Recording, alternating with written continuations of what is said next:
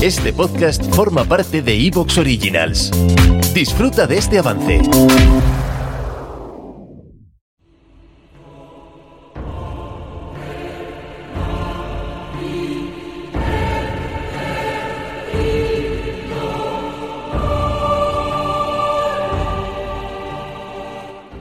Noche de tesoros, de pecios, de batallas, de expolios, porque hoy nos sumergimos al fondo de nuestros mares y océanos.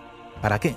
Para conocer los grandes barcos hundidos que contienen infinidad de tesoros incalculables. Hoy viaje en el tiempo. Un viaje hacia el abismo. Comenzamos.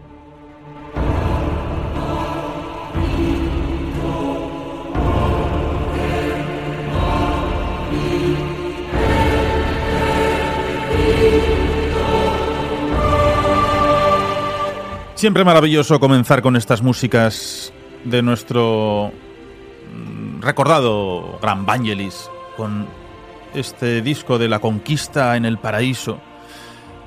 Qué mejor, ¿no?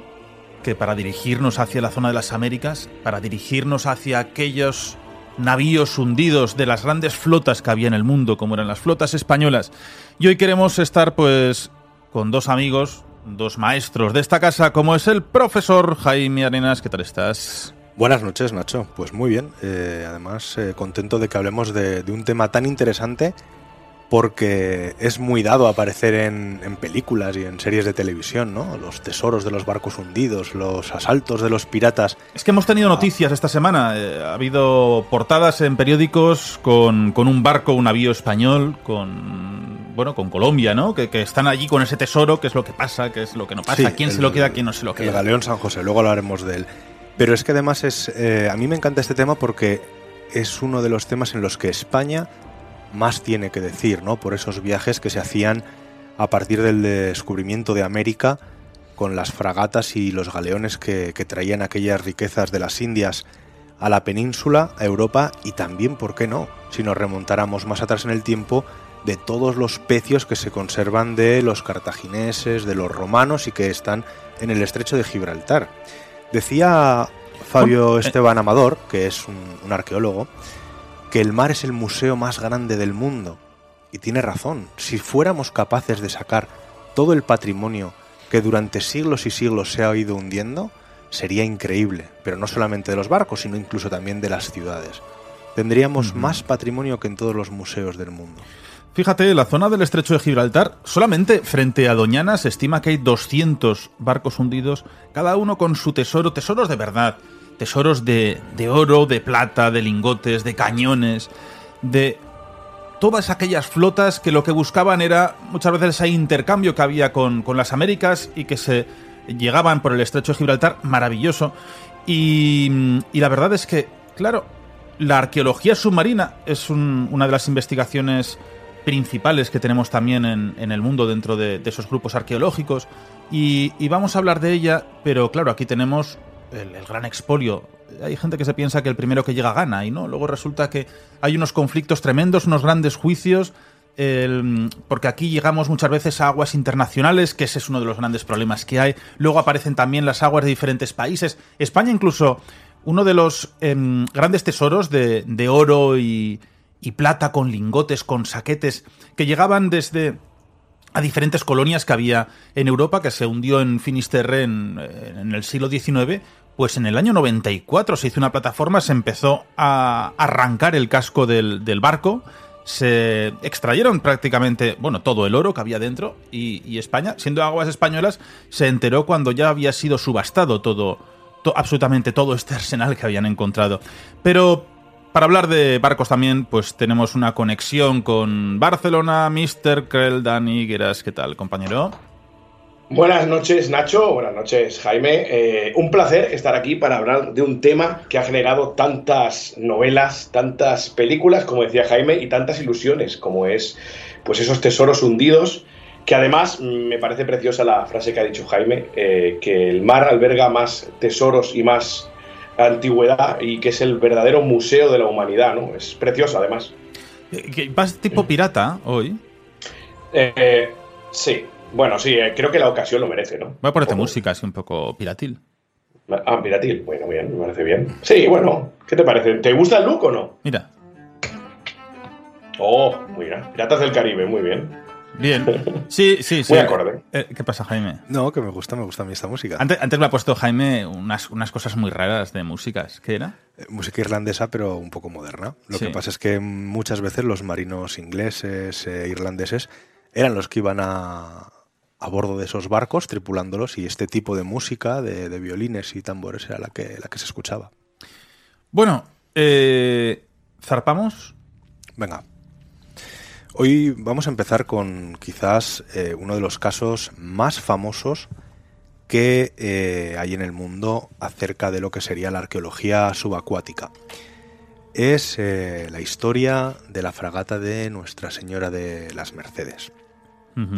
Esta fragata, que era una- un barco español, se bota en Cuba en el año 1786 y realiza varios viajes comisionados por el Estado español hasta que el 5 de octubre se hunde, eh, 5 de octubre de 1804, se hunde en la batalla conocida después como la del Cabo de Santa María, cuando un barco inglés dispara una andanada que en principio tendría que haber sido intimidatoria, pero eh, impacta en la Santa Bárbara. La Santa Bárbara es la zona del barco donde se almacenan los bidones con polvo, los toneles con pólvora, las balas, ese es un poco El polvorín. digamos el polvorín o la, la armería que llevan allí, que llevaban aquellos barcos en entonces. Al recibir esa bala de cañón, obviamente eh, la fragata salta por los aires y se hunde llevándose casi 300 personas al fondo del mar. Llevaba un buen armamento para la época, tenía, llevaba 36 cañones de 12 libras y lo más importante y por lo que ha llegado a nuestros días, eh, digamos de forma tan famosa, es porque llevaba un tesoro que se podría valorar fácilmente unos 500 millones de dólares, en el que entre otras cosas eh, se recuperaron 590.000 monedas de A8. La Mercedes, la fragata de Nuestra Señora de las Mercedes, partió de Montevideo con una flotilla que estaba compuesta por la Mercedes, la Clara, la Medea y la Fama.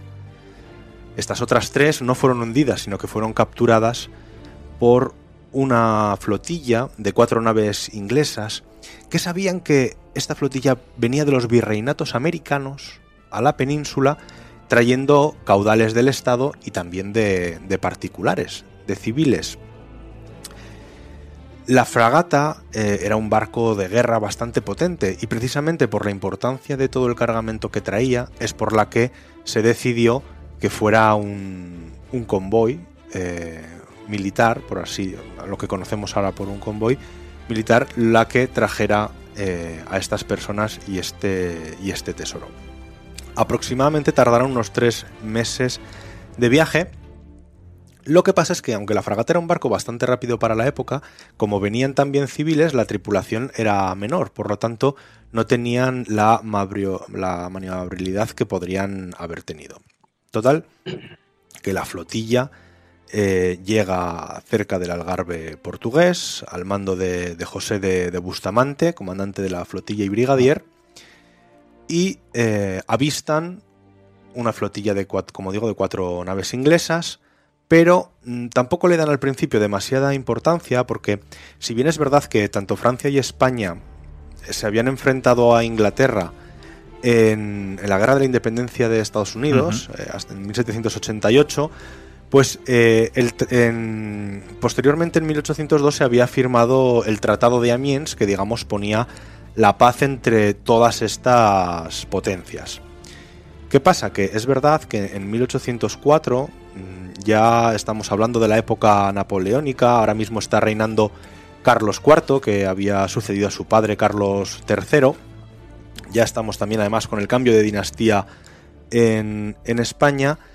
Y eh, bueno, pues los ingleses tenían muchos espías en los puertos españoles y sabían que parte, y además, y también por supuesto en España, y sabían que parte de ese, esos caudales que traían iban a servir para el pago que España le hacía a Francia para no ser invadida. Cuestión esta que como veríamos después tampoco sirvió demasiado porque después tuvimos la guerra de la independencia donde Zaragoza es tristemente famosa por los sitios, por esa heroica resistencia, pero que